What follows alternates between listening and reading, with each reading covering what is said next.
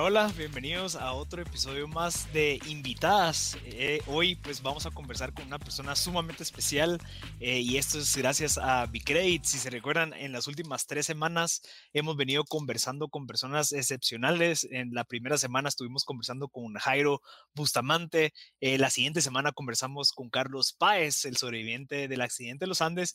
Y el día de hoy vamos a conversar con María Pacheco. Me gustaría darle una pequeña introducción porque creo yo que hay que aprovechar echar el tiempo. De nuevo, por favor, eh, hagan las preguntas que quieran hacer. María está dispuesta a contestar cualquier pregunta, especialmente si contribuye a que todos aprendamos de esa experiencia tan, tan, tan increíble que tiene María en el ámbito empresarial, en el ámbito de emprendimiento y especialmente en el ámbito social.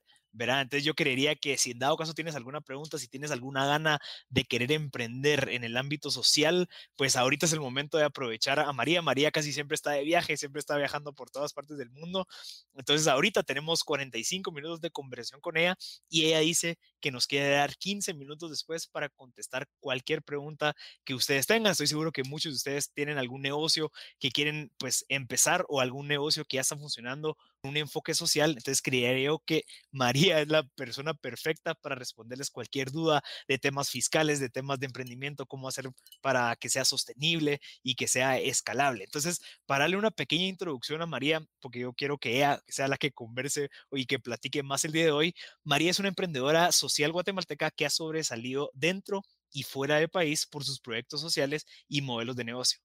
Luego, ella fue becada por el programa Fulbright, una oportunidad que le permitió estudiar una maestría en agricultura en la Universidad de Cornell University en New York. Cuando, y, pues ella fue, fue, graduada como bióloga. En 2006 fundó Kiej de los Bosques, empresa social de producción y exportación de accesorios de moda, los cuales son hechos a mano por mujeres guatemaltecas. Entonces, y bueno, ese mismo año funda el Sistema Social y Empresa Wakami con la que comercializan diferentes accesorios elaborados a mano en más de 22 países. Así que, bueno, démosle la bienvenida a María. María, de verdad, gracias por tu tiempo, gracias por estar aquí compartiendo con nosotros.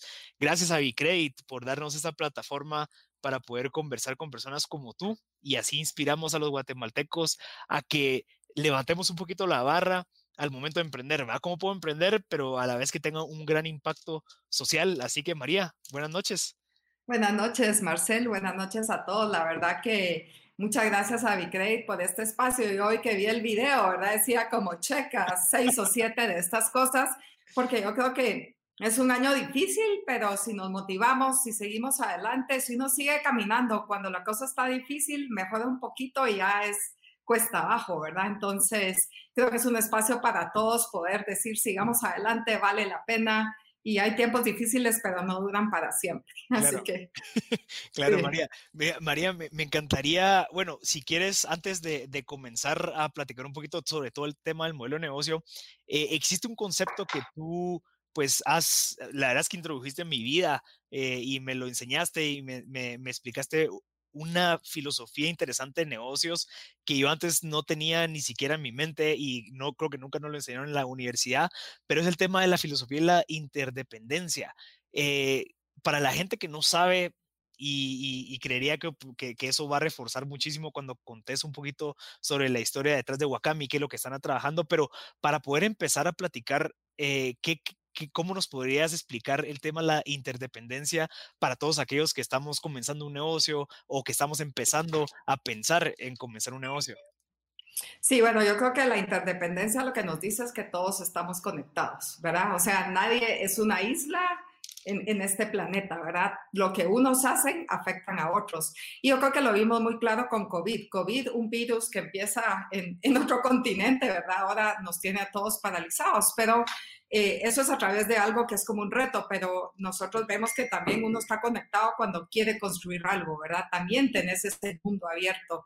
Eh, y en tema de negocios, si uno se conecta con sus clientes, si haces alianzas, si, si haces alianzas con tus proveedores, esa visión de gana-gana y que si yo hago algo bueno por alguien, eso me regresa, ¿verdad? Hay, un dicho que dice lo, lo, que mandamos por un lado nos regresa del otro, ¿verdad? Entonces, eh, de aplicado a negocios, pues es la misma filosofía, ¿verdad? Es la de gana-gana, es la de reconocer que estamos conectados, reconocer que las empresas no operan en solitario, ¿verdad? Eh, Stefan Smith decía... Eh, no hay empresas exitosas en comunidades, en países fracasados, ¿verdad? Entonces, eh, yo creo que es que todo está conectado y, lo que yo haga por mí, por el bien común, hace un mejor ecosistema en donde mi empresa va a poder eh, crecer, ¿verdad? yo creo que B Corps, las certificaciones B, que ahora ya está muy fuerte en Latinoamérica, en Guatemala hay como seis, de hecho, empieza con la declaración de la interdependencia reconocer que unos estábamos conectados con otros, compartimos un mismo hogar, que es la tierra, ¿verdad? Entonces, yo creo que ese, ese es el concepto que reconozcamos que, que, nadie está aislado y lo que uno hace afecta al otro, ¿verdad? O lo beneficia, ¿verdad? o sea, uno escoge y eso, y eso se, puede, se puede introducir al modelo de negocio. O sea, creería yo que, que tú en algún momento estoy seguro que, que para, no sé, reducir costos eh, de las pulseras pudiste haber dicho, no, voy a mandar a importar de otro país mucho más barato, una mano de obra mucho más barata, pero eso rompería la filosofía de la interdependencia. ¿Por qué? Porque no estoy ayudando a la comunidad que me está ayudando a mí a crecer. ¿Verdad? Sino que estaría pues fortaleciendo la economía de otro país, estaría fortaleciendo las comunidades de otro país, pero lo que nosotros buscamos o en el caso de la interdependencia es ayudar a las personas o a nosotros, digamos, hablando como país. ¿verdad? Y, creería que tú usas eso muchísimo en tus negocios. Podríamos abordar ahí cómo, cómo, lo, cómo lo podemos visualizar en un modelo de negocio. Eh, pues, pues sí, porque digamos, yo creo que interdependencia lo que habla es, o sea, yo dependo de ti, pero tú dependes de mí, ¿verdad? Entonces, justamente, ¿cómo hacemos el modelo de negocio? Si haces estructura de costos abierto, si todo el mundo, eh, o sea, negocias para, para el bien de ambas organizaciones. Em, también, digamos, como empresarios, uno puede decir con qué método produce. Vas a producir con un método que mejora la tierra, mejora los ecosistemas o los daña, ¿verdad? Y reconocer que, pues, ¿verdad? Si queremos vivir en un planeta limpio, en un planeta con árboles, en un planeta con océanos limpios, eh, nuestro sistema de, producción, la cadena de producción que escojamos, los productos que vamos a diseñar, eh, van a determinar si esa realidad es mejor el ecosistema o no, ¿verdad? Igual con el tema social. Yo como empresa eh, decido cómo, o sea, cómo voy a trabajar con mis colaboradores, cómo voy a trabajar con mis clientes, cómo voy a trabajar con las comunidades y si eso construye tejido social o, o destruye tejido social, ¿verdad? Entonces yo creo que, que, eso es, ¿verdad? Y al final en Wakami pues decimos, eh, esa interdependencia es tan importante porque tu capital social es a veces más importante que el, que el capital que tengas de, de plata, el recurso económico, ¿verdad? Nosotros, por eso en Wakami decimos, un sueño individual es fuerte, un sueño colectivo no lo para nadie. Y es reconocer esa, esa compartida de sueños, esa compartida de visiones. Creo que todos los humanos queremos cosas muy similares y si nos ayudamos unos a otros en eso, es como logramos no solo nuestro sueño personal, sino este sueño colectivo, ¿verdad? Y en este caso a nosotros lo que nos mueve es, sí, un mundo mejor, pero como decimos en Wakami, el cambio en nuestro planeta comienza en casa. Entonces, soñar con esta Guatemala con prosperidad para todos, ¿verdad? Claro. Me encanta, me encanta, María. Mira, para, para, todas esas personas que ahorita están pensando, ok, la interdependencia, sí, muy probablemente, eh, no sé, en vez de usar algunos químicos, en vez de usar algunos materiales para mis productos, eso va a elevar a veces el costo, porque obviamente lo, lo barato es lo fácil, ¿verdad? Es lo rápido, es lo que se produce de una manera mucho más rápida. ¿Cómo tomaste la decisión tú al momento de decir, ok, en vez de invertir en este producto que me va a salir a una fracción del costo, voy a invertir en esto que tal vez me va a llevar más tiempo, va a ser un poquito más caro? Eh, ¿Cómo tomaste esa decisión para, para seguir con esta filosofía de la interdependencia en donde, donde ves la cadena de valor completa de un producto desde que se comienza hasta cuando se desecha y que no influya negativamente ya sea en el planeta o en las personas? Pues mira, yo creo que todo va siendo como uno va mejorando en la medida que hayan mejores servicios, mejores productos, mejores materias primas. Pero en el caso de Wakami, Wakami no arrancamos porque queríamos hacer un negocio. Wakami arrancamos, en mi caso, viendo la realidad de las comunidades rurales de Guatemala. Eh, pues yo estudié high school en Estados Unidos, mi papá médico lo invitaron a hacer un fellowship, entonces estuve mucho tiempo fuera eh, y, cuando regresé a Guate decía, vengo a mi país, qué alegría, ¿verdad? Pero después de estar fuera, lo que parecía normal en este país ya no era normal. La pobreza, la guerra, yo regresé a Guate de, de high school en los ochentas eh, y, ver este país en guerra a mí me dolía, ¿verdad? Y era cómo cambio, cómo hago para quitar este dolor. Me tocó ir a campos de refugiados, se me murieron un niño en los brazos, después la hambruna de Jocotán, ver mamás enterrar a sus hijos, ¿verdad? Entonces para mí era una situación bien dura y, y al decir, bueno, ¿yo qué puedo hacer, verdad? Fue lo que las comunidades me dijeron, ¿verdad? Me decían, María, si tú puedes vender lo que nosotros hacemos, nosotros tenemos ingresos y con eso le damos de comer a nuestros hijos, tenemos una casa linda y hasta podemos recuperar los ecosistemas, ¿verdad? Entonces, yo creo que todas las decisiones las toma uno en base al por qué empiezas una empresa. Y la mía fue porque el ver de que si estas comunidades donde había extrema pobreza, tú lograbas llegar un mercado y generación de ingresos, eso cambiaba todo. Entonces, Wakami no es escoger uno del otro, sino nacimos para eso, ¿verdad? Y esa es la misión que tenemos que mantener clara. Y como tú decís muchas veces, dices, no, yo pudiera escalar si vendo más barato, pero entonces pierdo la misión, ¿verdad? Entonces, por eso es que esa decisión no es tan complicada. Claro, claro. Y creo que esa es una de las fortalezas y las ventajas que, que tienen los emprendedores que están emprendiendo en un, eh, con, sentido de propósito, ¿verdad? En donde el cómo ya lo vas descubriendo. ¿Verdad? En el camino de cómo lo haces, pero al final tenés bien claro lo que querés lograr. ¿Cómo, cómo fue ese proceso en donde, ok, te topaste con eso eh, y dijiste, ok, entonces tengo que empezar a buscar una demanda por esos productos que están ofreciendo en estas áreas? ¿Cuál fue tu primer paso? ¿Qué fue lo que hiciste para que también alguien que esté viendo diga, ok, yo, yo sé dónde hay una, existe una comunidad cerca de, donde yo resido y tienen estos, estos productos. ¿Cómo encontraste esa demanda por esos productos eh, en, el ámbito empresarial? Pues eso fue, ha sido todo un recorrido, ¿verdad? Porque justo, o sea, nosotros empezamos en comunidades y de hecho cuando uno ve el origen de quién de los Bosques, que es la empresa, ¿verdad? Wakami es la marca, nosotros íbamos a las comunidades y comercializábamos de todo, ¿verdad? Hongos, ostra, eh, mangos, tomates, eh, popurrí, jabones, todo, pero nos dimos cuenta eh, que esa no era una forma sostenible, no podías hacer 20 marcas con 20 cadenas de valor y ser buenas en cada una de ellas. Entonces fue con, con Keta, mi socia, mi prima, decidimos como, no, miren, ¿por qué no generamos una marca una línea de productos en la que podamos ser buenos, en la que podamos ser competitivos, esa se convierte en una autopista a los mercados y muchas mujeres rurales, muchas comunidades pueden usar esa autopista como un primer acceso al mercado. Entonces dijimos, pero ¿qué producimos, verdad? Y habíamos hecho también, por ejemplo, canastos, pero los canastos, los de Jocotán, era más caro el flete de que los canastos de otros países ya puestos en Guatemala, ¿verdad? Entonces decidimos accesorios de moda y especialmente pulseras porque era un mercado que a nivel mundial estaba creciendo muchísimo, tenía una, una demanda altísima y también podía ser algo hecho en las comunidades rurales, em, como construyendo sobre los talentos y las habilidades de estas mujeres rurales y de estas comunidades. Entonces era algo que nos permitía unir esos mundos y, solo decir, bueno, para que el mercado lo quiera, tiene que tener un diseño lindo y, materiales sostenibles y materiales eh, que, que que eh, tengan las certificaciones, ¿verdad? Entonces fue que decidimos, bueno, accesorios hechos a mano, ¿verdad? Y así es como empezamos, nos dicen la empresa de pulseras, pues sí, con orgullo, porque esas pulseras se transforman fácil a las comunidades, se transportan y se exportan muy fácil o se venden en mercado nacional muy bien también. Claro, y o sea, tú también tuviste que tomar el rol de un filtro, ¿verdad? En donde, ok, voy a ver qué producto están haciendo, hay que mejorar la calidad porque mis clientes que van a pagar X cantidad de plata están esperando una calidad alta. Entonces también eh, ese, ese labor de como asesor o consultor de, las, de los proveedores, digamos, o los productores, eh, es bien importante porque no solamente es hacerlo y yo lo distribuyo y lo vendo, sino que es hacerlo. Hay que ver que lo hagas bien porque obviamente es lo que está exigiendo el mercado. Entonces, ¿cómo, ¿cómo, fuiste aprendiendo toda esa parte de, de, de filtro, o sea, de calidad?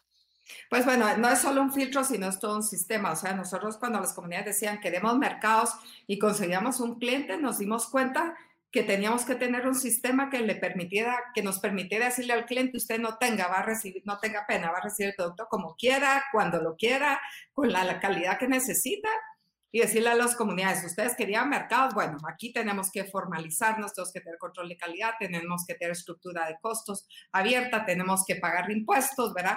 Entonces, eh, montamos pues lo que es el sistema de incubación empresarial. Wakami realmente empieza con, con grupos de mujeres que quieren ser parte de esta cadena de valor, incubando la empresa. Entonces, ya una vez es formal y todo, ya puede acceder a esto. Y la calidad, o sea, aunque nuestro sueño sea decir transformar ciclos de pobreza en ciclos de prosperidad y es una empresa social, el producto tiene que ser de alta calidad, tiene que ser competitivo, tiene que ser lo que los clientes quieran, ¿verdad?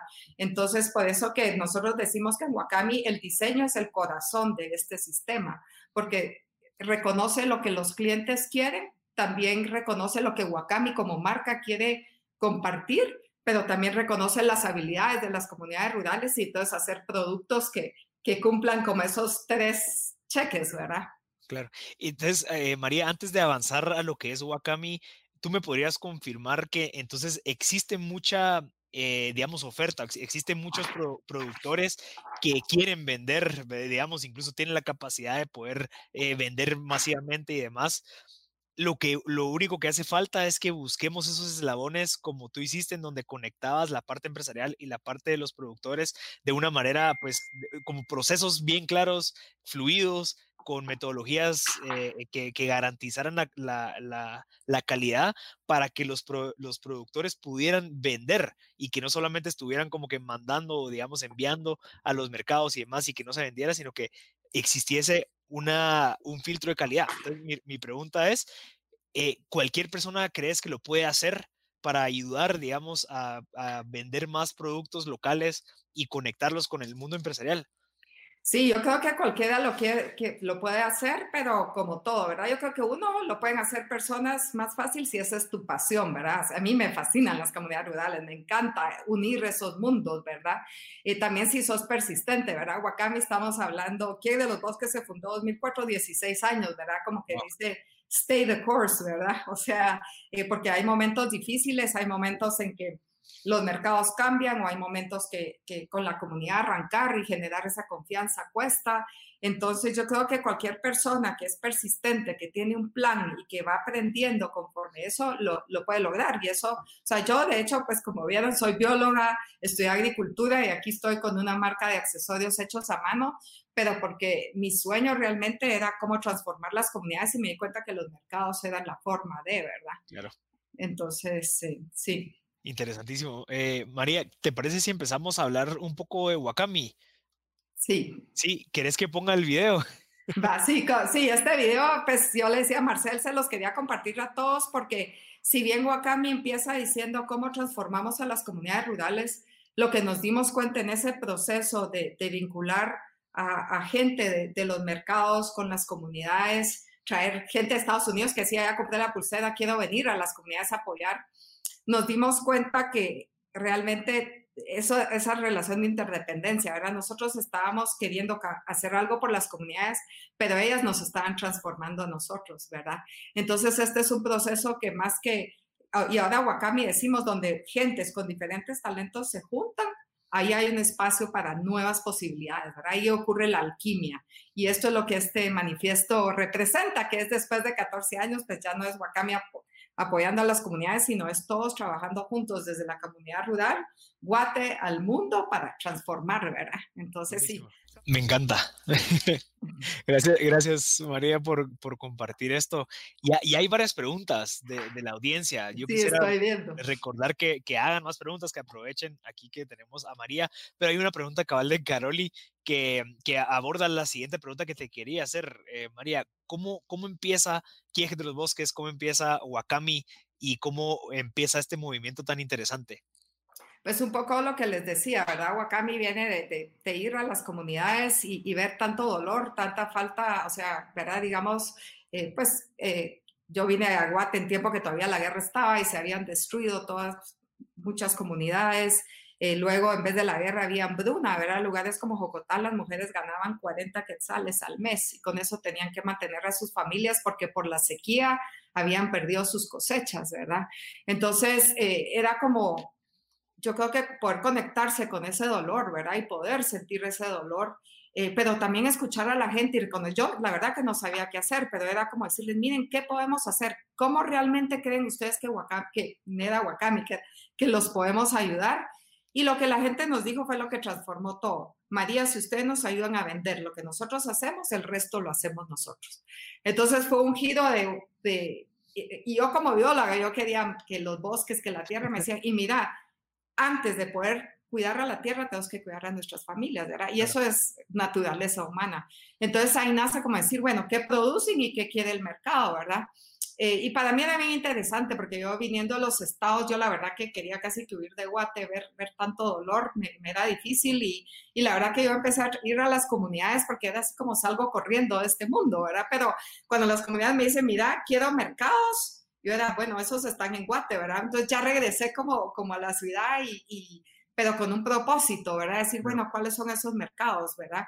Y, y, empezó, o sea, empresarios increíbles a decir, mira, yo te doy una oportunidad, enseñame el producto, mejorarlo, llevarlo, y, y, empieza a, me empiezo a dar cuenta que, que cuando se abrían los mercados, al principio nacionales, y las comunidades empezaron a tener ingresos constantes, todo cambiaba, Entonces, pues yo hice una iniciativa forestal junto con, con, otras personas donde desde el vivero, el árbol, la, el aserradero, la carpintería, llevarlo a la tienda. Y con esa industria me empecé a dar cuenta, o sea, aquí no solo estamos generando ingresos, sino recuperando el ecosistema, ¿verdad? Después en Jocotán con el tema de, de que había hambruna, la gente sabía hacer fibras, ¿verdad? Hicimos este empaque que ahora venden 100 mil unidades mensuales de ese empaque, ¿verdad?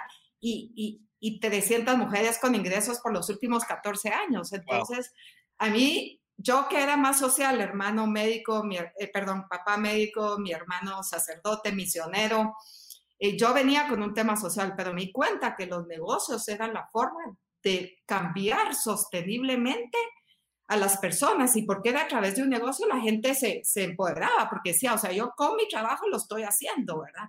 Entonces ahí es donde viene la pasión de decir, bueno, sí, y yo empecé como hobby, la verdad que dos horas, tres horas a la semana, cuando el hobby era 24/7, era, me dice alguien que me apoyaba con los proyectos, mire María, ya Jocotán tiene su empresa, Sacalá tiene la empresa y usted no es nada, ¿verdad? Yo, es que yo nunca lo pensé como empresa o como negocio, pero dije, bueno, si lo que soluciona esto son mercados, yo voy a montar una empresa que sirva para servir de ese vínculo entre las comunidades y los mercados nacionales y globales, ¿verdad?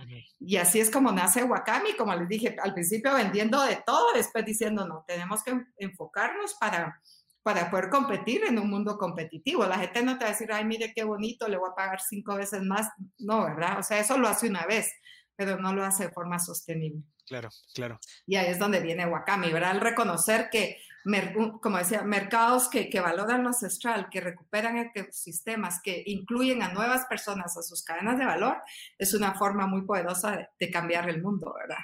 Claro.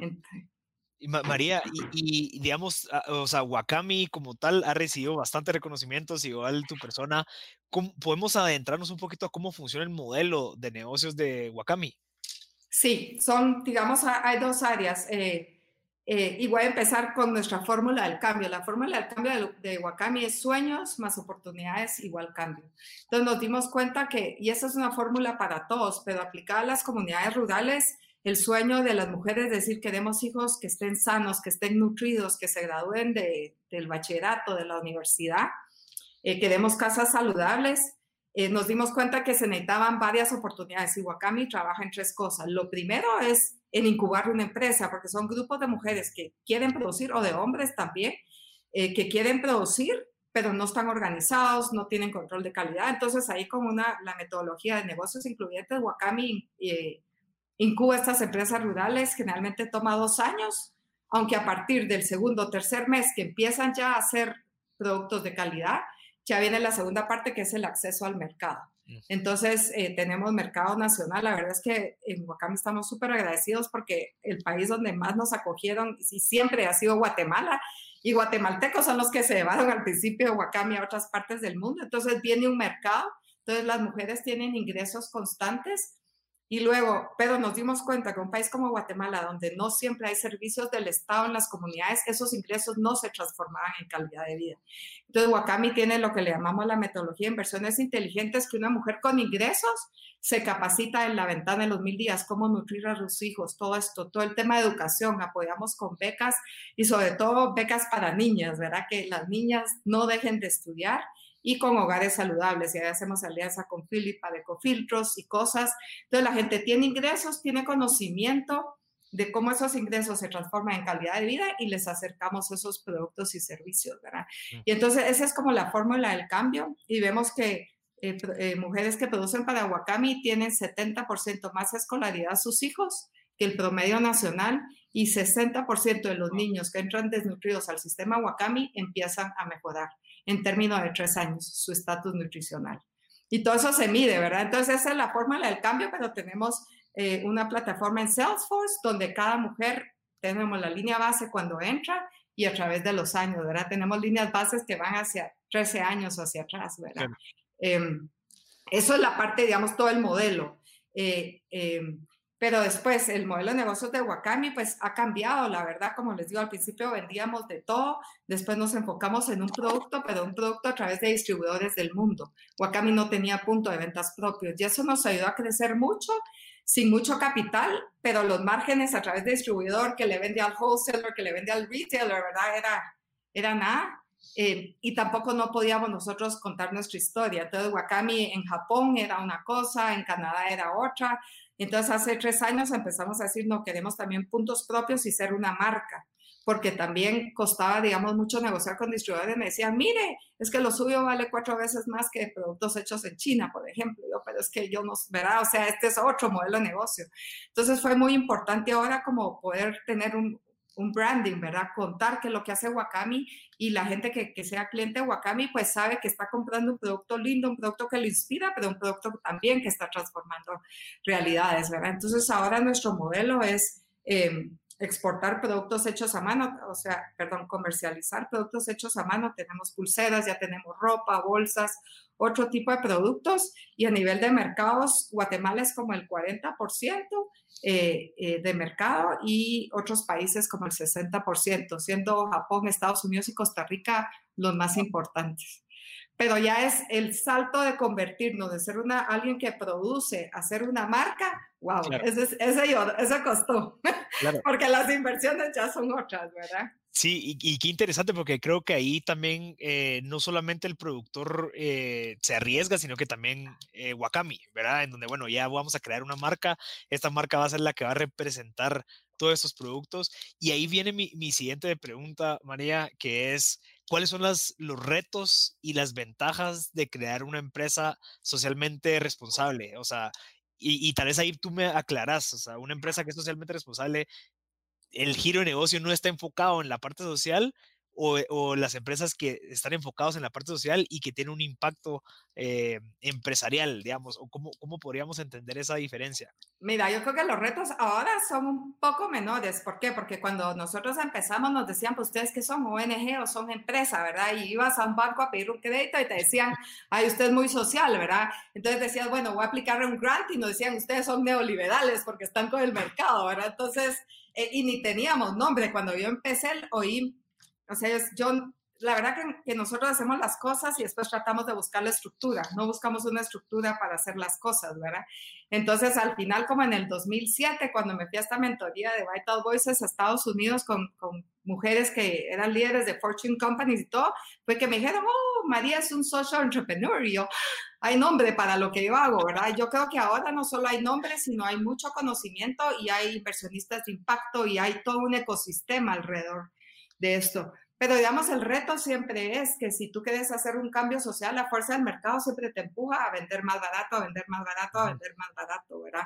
Entonces es como, como realmente creas productos que tengan valor, con una calidad linda eh, y con una marca que, que cuente lo que está detrás entonces, toda la parte económica, ¿verdad? Y rentabilidad, pues sí, son, son márgenes bajos. Es un poco como decía Jacqueline Novogratz, que es una de las personas que, que le recomendaría, ¿verdad? Todo lo que es empresa social es capital paciente, ¿verdad? O sea, a menos que estés en el área de tecnología, es algo que, que va a devolver en el largo plazo, ¿verdad? Pero se necesita capital paciente eh, para este tipo de cosas. Esos son, yo creo que esos son los retos y que nadie entendía este animal tan raro que era Wakami, ¿verdad? Eh, pero lo que hablábamos, que porque somos raros y somos diferentes, también nos ha puesto en lugares que nunca nos imaginamos, porque las empresas grandes también quieren aprender de todos los emprendimientos y ver pilotos, verá, inspirarse en otras cosas. Entonces eso me ha abierto espacios, digamos, la vez pasada había un foro con el Papa de las empresas Fortune 400, con los CEOs. Eh, y cuatro empresas sociales, ¿verdad? Y ahí estábamos nosotros, ¿verdad? Y puedes tener una voz en un espacio como esos, ¿verdad? Y eso siempre nos pasa a mí pues que estamos en lugares que uno dice, ¿yo qué hago aquí, verdad? Pero también es, es poder contar en chiquito, no importa el emprendimiento de cada uno de ustedes qué tan pequeño es, pero si uno aprende a generar cambio con algo chiquito, eso ya se escala, ¿verdad?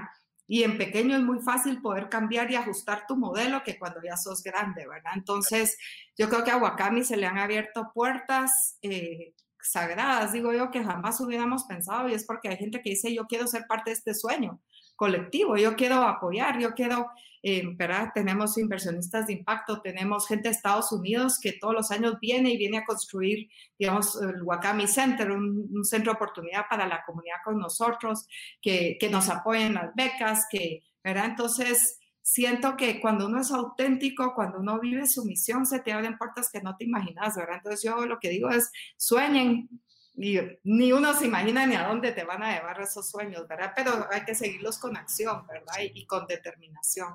Hay, hay, un dicho, María, que, que, me encanta y lo acabo de leer, es que tomé las decisiones pequeñas con la cabeza y tomes las decisiones grandes con el corazón.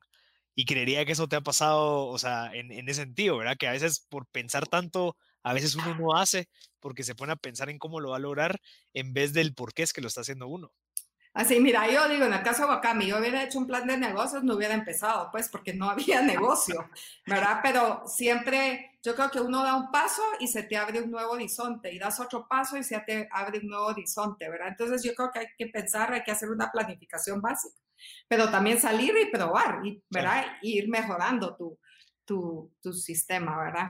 Yo creo que yo empecé todo con el corazón y ahora ya voy usando más la cabeza, porque también te das cuenta que, que, para que un negocio sea escalable tiene que ser rentable, tiene que tener muchas cosas que uno emprendedor social no necesariamente te gustan, ¿verdad? Uno se va full con la misión, pero realmente yo he aprendido mucho ahora de, de otros empresarios y de, y de cómo logras ese, yo siempre digo ser empresario social es como estar en el hilo de la navaja, ¿verdad? Lo social por un lado, lo, económico por el otro y todos los días tenés que cuestionarte y regresar a lo básico y tomar decisiones en base a eso, ¿verdad? Pero los dos tienen que funcionar, ¿verdad?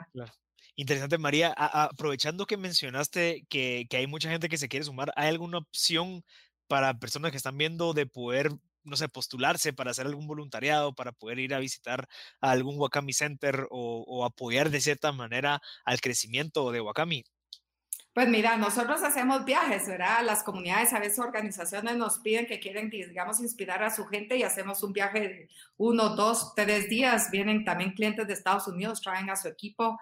Yo creo que es una forma porque para, para mí, digamos, donde yo encuentro la inspiración y qué hacer es en contacto con la gente, ¿verdad? Uno desde su escritorio tiene un límite, ¿verdad? Pero vas y estás en esas comunidades. Entonces, una es la invitación a poder ir a esas comunidades. Si hubiera suficiente interés, podemos organizar una gira, ¿verdad?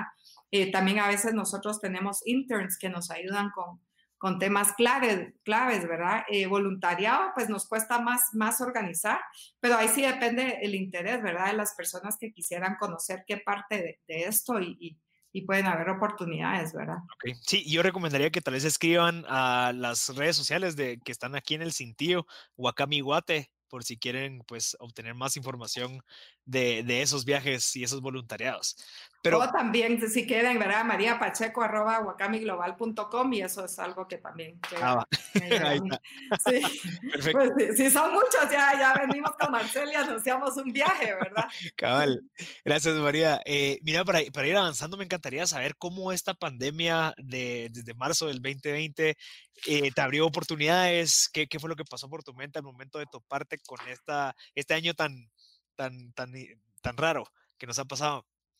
Pues, pues bueno, fue, ¿verdad? O sea, nosotros llevábamos dos años invirtiendo para abrir kioscos y tiendas en centros comerciales, ¿verdad? Entonces, te imaginas cuando ya justo en diciembre habíamos terminado la última tienda en la antigua, ¿verdad? Eh, dos meses y medio de vender y de repente cerrados, ¿verdad? Yo creo que para todos es como que te pegan con un bate en la cabeza, ¿verdad? Y uno cómo va a reaccionar. Fue súper duro. Eh, pero dentro de eso, como, como la película, ¿verdad? Collateral Beauty, sale, una, sale, sale la luz de los lugares más oscuros.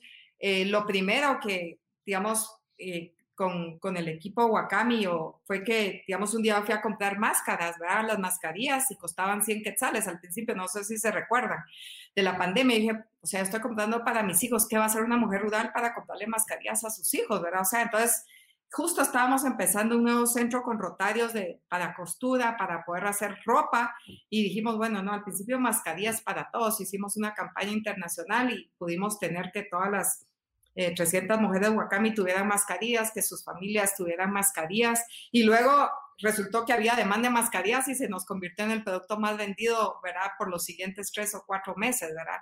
Nos abrió puertas em, y, también generó nuevas fuentes de ingresos en los tiempos que los mercados estaban parados, ¿verdad? Entonces las mujeres Wakami haciendo mascarillas, ¿verdad? Entonces, esa fue una oportunidad que se abrió. Otra también fue que eh, bueno, artesanos de toda Guatemala que, que venden a través de, empresas como Wakami, eh, pero también con turismo y todo, estaba, estaba en cero, ¿verdad?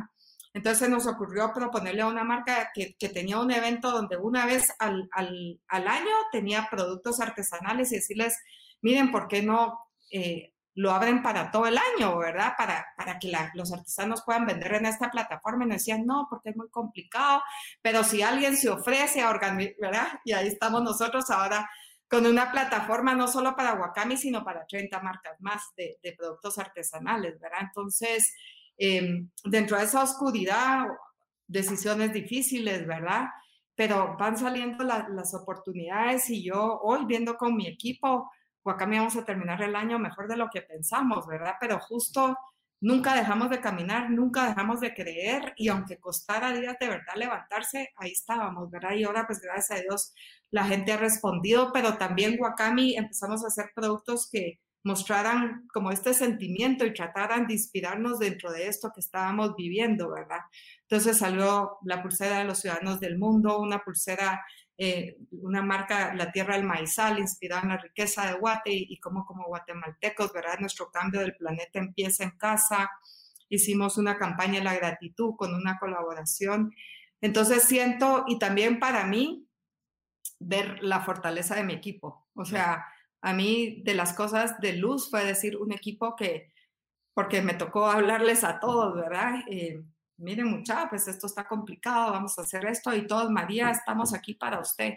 Las comunidades que, ¿verdad? María, yo sé que ahora está difícil, estamos aquí para ustedes, mis proveedores, mis inversionistas de impacto que hubo que tuve una mentora muy buena, ya Argueta, y me dijo, mira María, o sea, si uno se le complica la vida, vas y hablas y das la cara y, y, justamente hice eso y cada, ¿verdad? cada persona que le decía, mire, nos va a costar pagarle un poquito más, pero deme chance, la gente, no, estamos aquí para apoyarte, gracias por comunicar, gracias por darnos la cara, ¿verdad? Y al final lo que parecía que iba a ser horrible era decir, wow, la gente de verdad recibí tanta, tanto cariño, tanta solidaridad, tanto apoyo que es como una experiencia de, de humildad, ¿verdad? Y de agradecimiento profundo. Entonces, un Wakami sí, fueron momentos muy duros con las comunidades, con todo, pero nunca dejamos de vender porque si dejamos de vender y deja de llegar el dinero a las comunidades. Tengo un equipo también, ¿verdad? Eh, pero nueve meses después eh, valió la pena cada esfuerzo y cada venta y cada cliente que compra 10 dólares hizo la diferencia, ¿verdad? Entonces, o, o 100 quetzales, ¿verdad? Porque Guate es realmente también nuestro mercado que nos ha apoyado muchísimo.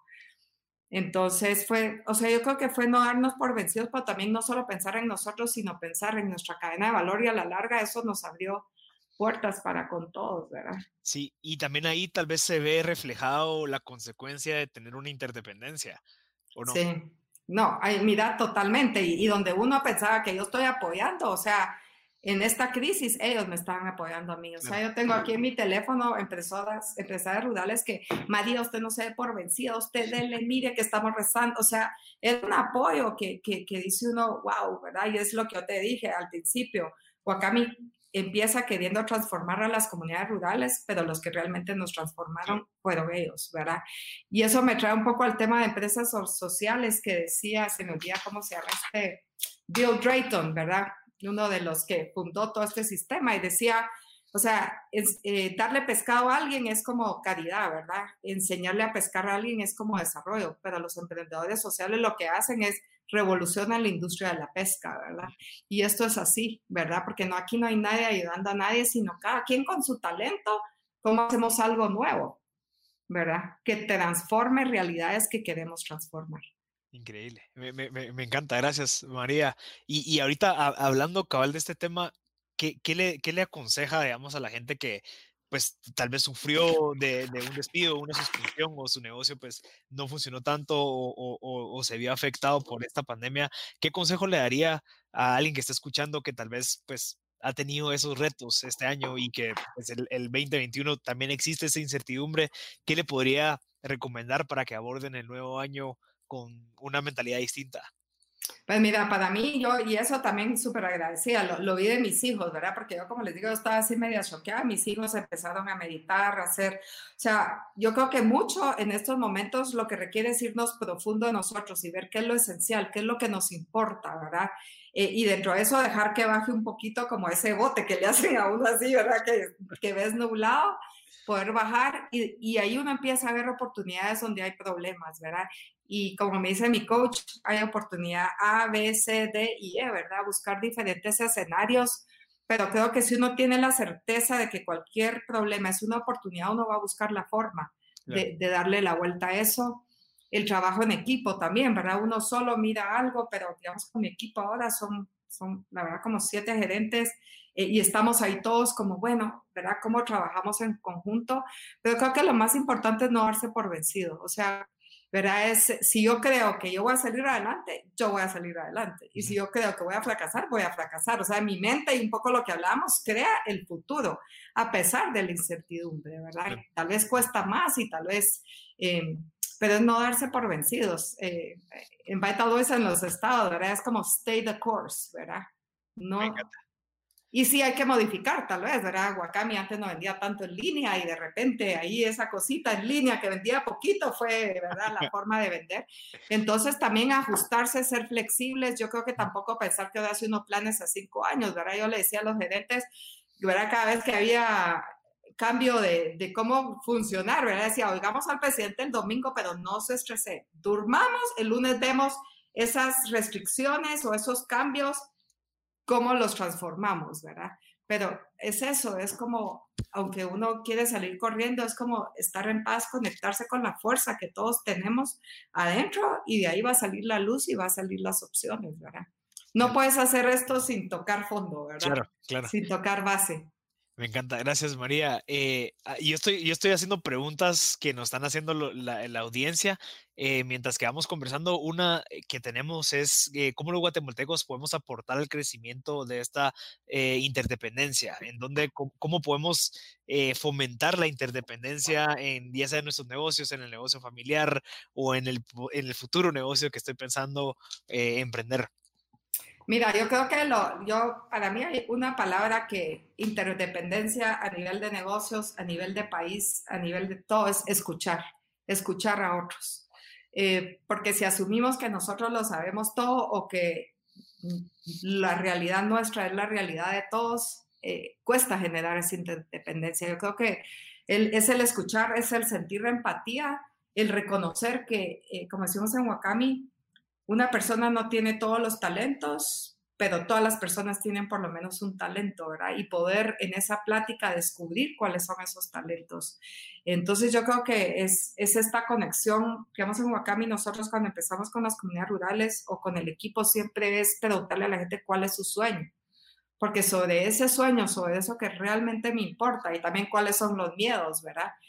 Ahí, hay una conexión emocional que después permite hacer negocios, permite hacer amistades, permite hacer muchas cosas, eh, pero es eso, ¿verdad? Es, es, escuchar, es abrirme a que mi realidad es una y sobre todo Guatemala, depende de donde tú naciste, nacís con una realidad muy diferente, pero entender que cada quien del mundo desde su realidad, pero si yo al escuchar a otro puedo entenderlo. Yo creo que esa es la base para, como país, yo creo que con solo que hagamos eso, que en vez de decir, de meter a la gente en cajas, escuchemos, nos tomemos eh, digamos, en Guate han salido historias lindas, ¿verdad? Esos patojos que estaban lustrando zapatos y alguien le pregunta, ¿y usted qué quiere? Pues yo quiero estudiar, ¿verdad? Y son patojos que ahora tienen esas historias de, de milagros y de transformación, pero es esa conexión inicial. De ahí cualquier cosa puede pasar. Y ese respeto y pensar que todos valemos lo mismo, ¿verdad? Claro. Y también, eh, también el, el, qué estamos haciendo nosotros con nuestro consumo, qué estamos haciendo nosotros con nuestros pensamientos, qué es lo que comunicamos, porque, bueno, hay un dicho que, que, me gustó que me dijiste hoy, si no lo puedes contar, de qué, qué pasa con cada quetzal que invertimos. Sí, yo, sí eso es lo, lo, que hablamos un poco, ¿verdad? Cada quetzal que, que yo invierto es un voto por el mundo, o sea, ahí estoy votando y eligiendo el mundo en el que quiero construir, ¿verdad? Si yo consumo productos responsables, pues voy a vivir en un mundo más verde, ¿verdad? Entonces, cada quetzal es, es votar por el tipo de mundo, votar por si construye capital social o si lo destruye, si construye ecosistema o si lo destruye, si construye unión, ¿verdad? Eh, entonces sí, yo creo que cada, cada persona con cada quetzal tiene mucho poder, porque es el poder de elegir qué mundo, a qué mundo le vamos a apostar y al que le apostemos es el que se va a generar, ¿verdad? Claro. Entonces, así es. Sí, yo no puedo como pensar que yo quiero vivir un planeta verde, pero consumo masivo y desecho, ¿verdad? No, o sea, tengo que ser consecuente, ¿verdad? Lo que yo hago determina el mundo que estoy creando, ¿verdad? Cada uno, y ese es un poder que tenemos cada uno de nosotros, ¿verdad? Eh, María, para, para, recordar un poco de lo que me comentaste del de el, como que el ADN de, la, de, las empresas sociales, digamos, en tu caso, Wakami surge a base de estar en medio de esa situación con, buscando como que el beneficio social y luego lo convertiste en una empresa. ¿Crees que ese es el mejor modelo a empezar al momento de querer, querer tener una empresa con impacto? Mira, yo, yo creo que lo primero es para tener una empresa y una empresa con impacto, o sea, tiene que salir de la pasión de cada quien, ¿verdad? Pero yo creo que la realidad es diferente para diferentes personas. Digamos, un Marco Santil, ¿verdad? O sea, él dijo, yo quiero empezar una empresa en tecnología porque así yo voy a ganar dinero. Un migrante, ¿verdad? Que, que él solo decía, ya no quiero que mi mamá se mate trabajando, ¿verdad? Y su primer tema fue cómo genero ingresos generó esos ingresos, ¿verdad? Es una empresa espectacular y ahora está transformando la comunidad donde él vino, ¿verdad? Entonces yo creo que cada uno estamos en momentos diferentes y, y depende qué es lo que querramos, ¿verdad? En mi caso, como les digo, la empresa era un medio para lograr mi sueño, es vivir en un país con prosperidad para todos, como digo yo, que la gente sea feliz y la tierra sea feliz. E-, ese es mi sueño. Y la empresa me permitió una herramienta que empieza a construir ese sueño. Claro que no es solita, ¿verdad? Sino es junto a otros, pero cada quien haciendo la, su parte. Entonces yo creo que depende, depende de lo que lo mueva cada quien, ¿verdad? Pero si uno quiere ser una, si uno quiere cambiar una realidad que le duele, una empresa social es una herramienta espectacular para lograrlo. Y porque, digamos, yo muchas veces decía, ¿será que me meto a gobierno? ¿verdad? Pero me di cuenta que no. O sea, con, con ser un empresario tengo libertad, eh, las comunidades están ahí, nadie tiene que votar por mí, ¿verdad? Es, es eh, entonces es una forma muy poderosa eh, las empresas sociales de transformar realidades de una forma sostenible. Claro, es un buen medio para lograr ese es fin. Es un medio, no es un, para mí la empresa no es un fin, es un medio, ¿verdad? Interesantísimo, María. quisiera avanzar y tal vez solo concluir cómo, en qué se basa el sistema de Wakami, porque creo que ya no lo mencionaste, pero para recordarlo de por qué es tan especial, por qué es que ha crecido tanto, cómo, cómo lo has logrado llevar en los últimos 14 años desde que comenzó hacia donde está, ya en un mundo internacional, multi eh, y multimercados. Yo creo que porque la gente le, ha gustado, o sea, la misión de Wakami, pero también los productos, ¿verdad? O sea, reconocer que... Eh, y, que yo siento que cada vez más, digamos, lo que Wakami cree, los valores de Wakami se van integrando con los productos que desarrollamos y los mensajes y las campañas de esos productos eh, y, que, y que tienen su origen en las comunidades, ¿verdad? Entonces, como, como ¿verdad? En inglés, walk the talk, ¿verdad? O sea, eh, y es difícil, ¿verdad? Pero cada vez tratar de, si nuestros principios son empoderamiento de mujeres, diseñar con propósito y honrar y conectar con la gente y con la tierra, eh, como que esa misión vaya siendo así. Yo creo que también em, el poder comunicar qué hay detrás de la marca, ¿verdad? Una pulsera puede ser una pulsera, pero si esa pulsera tiene una historia de conexión, una historia de transformación, una historia que inspira, ya no es una pulsera, es una embajadora, es una invitación, es qué es lo que nos ha pasado, ¿verdad? Creo que el trabajo en equipo, yo soy hasta ahora estoy mucho más metida en toda la parte empresarial, yo era más la parte social, eh, pero entonces reconocer que para una empresa social necesitas gente apasionada por la comunidad, nosotros tenemos técnicos que, o sea, les apasiona la comunidad y también tenemos gente que le apasiona los mercados, pero reconocer que son habilidades diferentes. Entonces, ese trabajo en equipo y como uno como emprendedor reconocer cuándo es el momento de decir, bueno, hasta aquí llegan mis capacidades, ahora necesito un equipo y dejar a tu equipo ¿verdad? Porque un emprendedor es todo, todo terreno, desde que servís el café hasta que... Entonces, ir reconociendo cuándo ya toca soltar y realmente traer gente nueva, ¿verdad? Y, lo primero difícil es cómo voy a contratar con un emprendimiento que está empezando, ¿verdad? Pero es eso, yo creo que es ese trabajo en equipo. Guatemaltecos, las primeras exportaciones de Wakami la hizo con guatemaltecos que compraban en el aeropuerto y decían, mire, me voy a ir a España, me voy a ir a Australia, me voy a ir, quiero llevar Wakami, ¿verdad? Entonces, eso. Eh, una pregunta, María, ¿cómo, cómo te, separas? O sea, María Pacheco se separa de muchas cosas que pasan en Wakami, digamos, que soltás, de, delegas, ya antes eras tú la persona que iba a evangelizar, digamos, lo que era Wakami, y en algún momento, pues, tuviste que escalar y decir, ok, ya tengo personas que lo van a hacer. ¿Cómo, cómo funciona ese proceso de, de delegar y de despegar tu nombre, digamos, que todo el mundo conoce, con alguien más al que empoderas para que haga ese trabajo? Mira, yo, creo que es, o sea, es una parte difícil y cuesta darse cuenta, ¿verdad? Pero cuando empecé a ver que tenían mi gente súper capaz y que sabía más que yo del área que estaban haciendo, más bien lo celebras y tu rol en vez de decir me toca hacer es decime como qué necesito hacer para que tú hagas bien tu trabajo, ¿verdad? Eh, y para mí pasó algo ahorita bien interesante con respecto a eso. Eh, Estrategia y Negocios hace una encuesta, ¿verdad? Y, este año, pues me dijeron, María está entre las tres empresarias más eh, como admiradas de Guatemala. Yo le digo, pero ¿cómo así? O sea, yo con este COVID, yo no he ni salido ni dar pláticas ni nada, yo estoy metida y me di cuenta que lo que estaban dando un premio era Wakami, ¿verdad? Al trabajo de la marca, no a mí ya. O sea, y eso me llenó de satisfacción, de orgullo de saber que podemos llegar muy lejos porque ya no es necesario que yo hable, ya tengo, ya hay una marca que, que habla, ¿verdad? Em, entonces, pero todavía me cuesta pensar que, o sea, recién voy como despegándome un poquito de, de Wakami, ¿verdad? O sea, y es porque un emprendedor, la verdad, al principio no tiene equilibrio, balance, eso de balance de vida, ¿qué es eso, verdad? Tal vez recién un año lo estoy empezando a, ver y es por el equipo, ¿verdad? Eh, pero sí, yo creo que es, ahorita es agradecer a ese equipo que, que, es increíble, ¿verdad? Que en las comunidades y ahorita, digamos, hay una comunidad que se quedó aislada por el huracán, mi equipo va a caminar hora y media entre un puente y la carretera para llevar energía solar para que se puedan conectar y puedan comercializar su café. O sea, ¿dónde conseguís gente así, verdad? Interesante, Mariano. Mira, es súper agradecido por esta conversación. Fuimos respondiendo a las preguntas del público en el camino. Eh, para concluir, solo como siempre concluimos, eh, ¿qué recurso nos recomendás para aquellas personas que quieren empezar esta trayectoria social? Eh, ¿Cómo se pueden motivar y pues no sé, tal vez como que recordarse el propósito antes de la parte monetaria. ¿Cómo, puedes, qué nos recomendás? Bueno, yo pues todo empieza con un sueño, ¿verdad? Y, con una misión o con, con, querer cambiar algo, ¿verdad? Entonces, tener muy claro eso.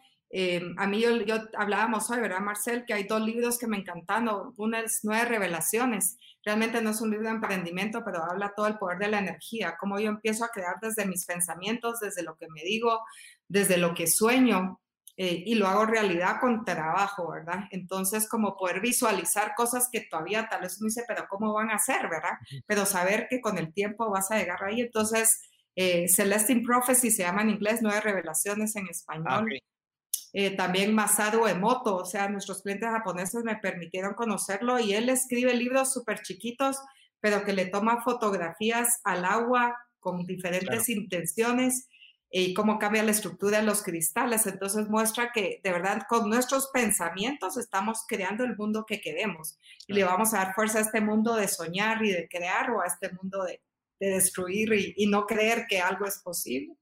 Y, pero también a nivel de emprendimiento social, Jacqueline Novogratz, ¿verdad? Ella escribió eh, El suéter azul, The Blue Sweater, y ahorita eh, Manifiesto para una revolución moral, para, eh, para una evolución moral, no, perdón, revolución moral. Y ella habla de, de, de, del capital paciente, ¿verdad? Y de, de lo que hacen estas empresas sociales y cómo van transformando, pero no le podemos poner un retorno en la inversión de 50% al primer año, ¿verdad? Esos son libros que, que, yo les diría porque sí, todo el mundo los va a presionar, que, ¿verdad? Que más rentabilidad, que más esto, que más el otro, o que muy social, o, ¿verdad? Y es encontrar ese camino que, que, que cumple y que permite mantenernos dentro de lo que nosotros queremos. No es fácil, pero es un camino que vale la pena recorrer, ¿verdad? Me encanta. María, de verdad, es súper agradecido por tu tiempo, eh, esa, esa, historia y que entre tu agenda súper atareada, pues nos das ese espacio aquí con, con, la gente de, que está viendo esta plataforma gracias a Bicrate y Banco Industrial por, o sea, ellos encontraron esa necesidad de, bueno, o sea, hay gente que ahorita necesita acabar de escuchar a una María Pacheco para que nos dé esa inspiración a, bueno, qué decisiones tengo que tomar eh, este, fin de año. Creería yo que ese es un buen momento para tomar buenas decisiones, para comenzar con buen pie el año 2021, ¿verdad? A pesar de todo lo que pasó en este año, pues creo yo que tenemos un borrón y cuenta nueva eh, en un par de semanas. Entonces creería yo que concluir esta temporada de tres episodios de Bicredit contigo ha sido pues una, un valor sumamente valioso y, agregado a, a, todo lo que hemos venido haciendo con invitados. Pero de nuevo, muchísimas gracias por tu tiempo, María eh, súper, yo te admiro bastante, ya hemos conversado antes y siempre te digo lo mismo y así que espero que pues mucha gente se haya beneficiado por esta conversación y que tú también pues el recordar y el poder compartir esto que también te dé ideas y recordar el por qué es que estás haciendo todo esto. Sí, no, no, buenísimo. Y solo para terminar, eh, la gente de Wakami nos decía, hagan una pulsera eh, que muestre del 2020, ¿verdad? Entonces le preguntamos, pero ¿qué queremos recordar? Y, y si bien es un año duro, decían, eh, queremos recordar, o sea, fue un año de transformación, fue un año de luz, un año de ver solidaridad, un año de ver qué es lo esencial, un año de, de, poder dejar ir muchas cosas, ¿verdad? Y poder empezar desde un punto diferente, ¿verdad? Entonces, eh, yo les diría a todos, y para todos fue un año súper complejo, pero estamos hoy, estamos de pie. Y entonces lo que toca es seguir caminando, ¿verdad? Tal vez de una forma con, en unión con otros, porque creo que si uno va solo, pues lo que dicen camina más rápido, pero si va acompañado llega más lejos, ¿verdad? Y estos son momentos de, de, llegar más lejos, ¿verdad?